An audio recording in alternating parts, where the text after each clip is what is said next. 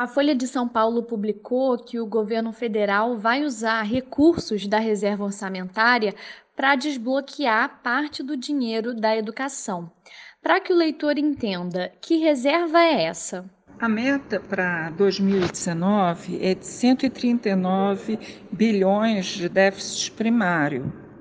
A LRF, artigo 9, determina que, em caso de haver previsão de não cumprimento da meta fiscal, é obrigatório fazer limitação de empenho e movimentação financeira que é o contingenciamento, popularmente conhecido assim. Né? O que, que acontece? Foi feito um decreto em março é, estabelecendo contingenciamento, ma a maior. Né? Então, havia nesse decreto embutida uma reserva de 5 bilhões e 400 milhões. Então, desse valor de é, 5 bi 400, né? você teve que utilizar uma parte agora para é, o próprio primário. Por quê? Porque a gente teve uma queda da previsão do PIB de 2,2 para 1,6 no ano, né? Então, quando cai o PIB, cai a arrecadação. Então, a arrecadação prevista agora é menor do que quando foi elaborado o decreto de março, não é isso? Então teria que ser feito um novo corte agora. Em vez de ser feito esse corte, foram utilizados 2 bilhões 166 para é, o primário, evitando assim um novo contingenciamento. Além disso, foram também recompostas dotações para a educação no valor de 1 bi 600 e para o meio ambiente no valor de 56 milhões, tá? Esses valores dessas duas áreas, educação e meio ambiente, então voltaram para o limite que tinha sido dado antes de março.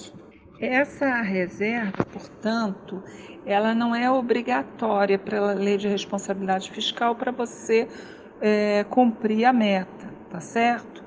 Mas ela foi incluída por uma questão de prudência, porque ao longo do ano podem surgir novas despesas, é, é, é, pressão para, por exemplo, créditos extraordinários, né? ou para fazer pequenas correções, como é o caso do que aconteceu agora. Qual é a diferença entre corte e contingenciamento? Na legislação, o que existe é uma limitação de empenho e movimentação financeira que é conhecida popularmente como contingenciamento. O que, que significa isso? É, o contingenciamento é uma restrição financeira que é imposta pelo Ministério da Economia, pelo Tesouro Nacional, para é, impedir que os gestores empenhem o total do que está no orçamento ou que eles paguem, tá? Então, por isso é limitação de empenho e movimentação financeira. Nunca é corte. Por quê? Porque o orçamento é aprovado pelo Poder Legislativo. Então, o executivo não tem o poder de cortar o orçamento. Ele pode tão somente contingenciar. Quem pode fazer alterações no orçamento, tanto para aumentar como para cortar, é o próprio legislativo. O que levou o país para essa necessidade de estabelecer contingenciamentos como esse? O que leva o país à necessidade de estabelecer contingenciamentos como esse é o fato da gente estar tendo é, baixo crescimento econômico e, consequentemente, isso está afetando a arrecadação não é isso? Então, quando a arrecadação é menor do que tinha sido prevista no orçamento, há necessidade de fazer contingenciamento para cumprir a meta de resultado primário que está na LDO, na Lei de Diretrizes Orçamentárias. Veja que essa meta não é uma meta é, é, elevada. Muito pelo contrário, é uma meta de 139 bilhões de déficit primário. Quer dizer, esse contingenciamento é para a gente atingir essa meta, porque senão o déficit seria maior ainda. A Previdência afeta esse cenário? Veja, em 2018, nós tivemos é, um déficit de 195 bilhões no regime próprio de previdência social, mais 46 bilhões e meio no regime próprio de previdência dos servidores civis, mais de 19 bilhões na, nos militares, né?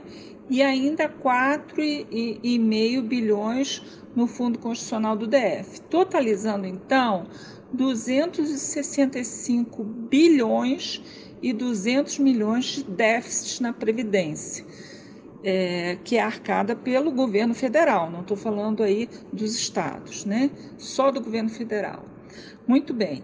Então, é, se a gente não tivesse esse déficit na Previdência, em vez de nós estarmos perseguindo uma meta de déficit primário de 139 bilhões, na verdade nós teríamos é uma possibilidade de gerar um superávit primário. Além da reforma da Previdência, quais são as medidas necessárias para aquecer a economia nesse primeiro momento, a fim de evitar novos cortes? É preciso lembrar, no entanto, que, mesmo com a aprovação da reforma da Previdência, é, o seu impacto não será de imediato nas contas públicas, tá? E além disso, isso não elimina a, a necessidade de outras medidas, né? Então, é, por exemplo, uma reforma importante é a tributária, né? Inclusive para é, permitir é, que alterações do mercado de trabalho que a gente está tendo um movimento de pejotização, a gente está tendo um crescimento de mercado informal e a gente tem que evitar que isso afete a capacidade de arrecadação. A gente tem que modificar a nossa maneira de arrecadar tributos para que é, isso não desincentive a produção, a geração de emprego e, ao mesmo tempo, que as contas públicas possam se beneficiar das alterações do mercado de trabalho.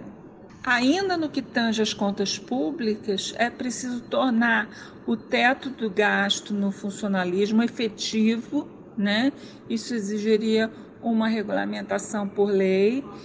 É preciso aprovar a lei de qualidade fiscal e aprovar também a reforma dos tribunais de contas que está proposta por PEC. Né? É, com isso, a gente conseguiria, é, não só na União, mas nos estados, uma boa melhora nas contas públicas. Então, qual que é a ideia?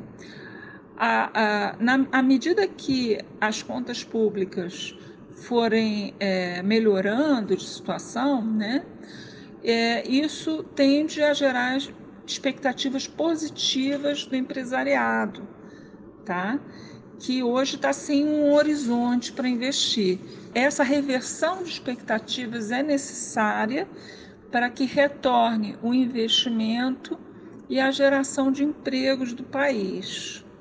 Além disso, uma série de outras reformas são necessárias. Por exemplo, a própria reforma do Estado, né? Então, a realização de privatização, de concessões, a redução de atividades exercidas pelo Estado de um modo geral, a adoção de uma gestão de pessoal mais profissionalizada, né? Porque tudo isso é, reduz as despesas, né? E torna o Estado mais eficiente.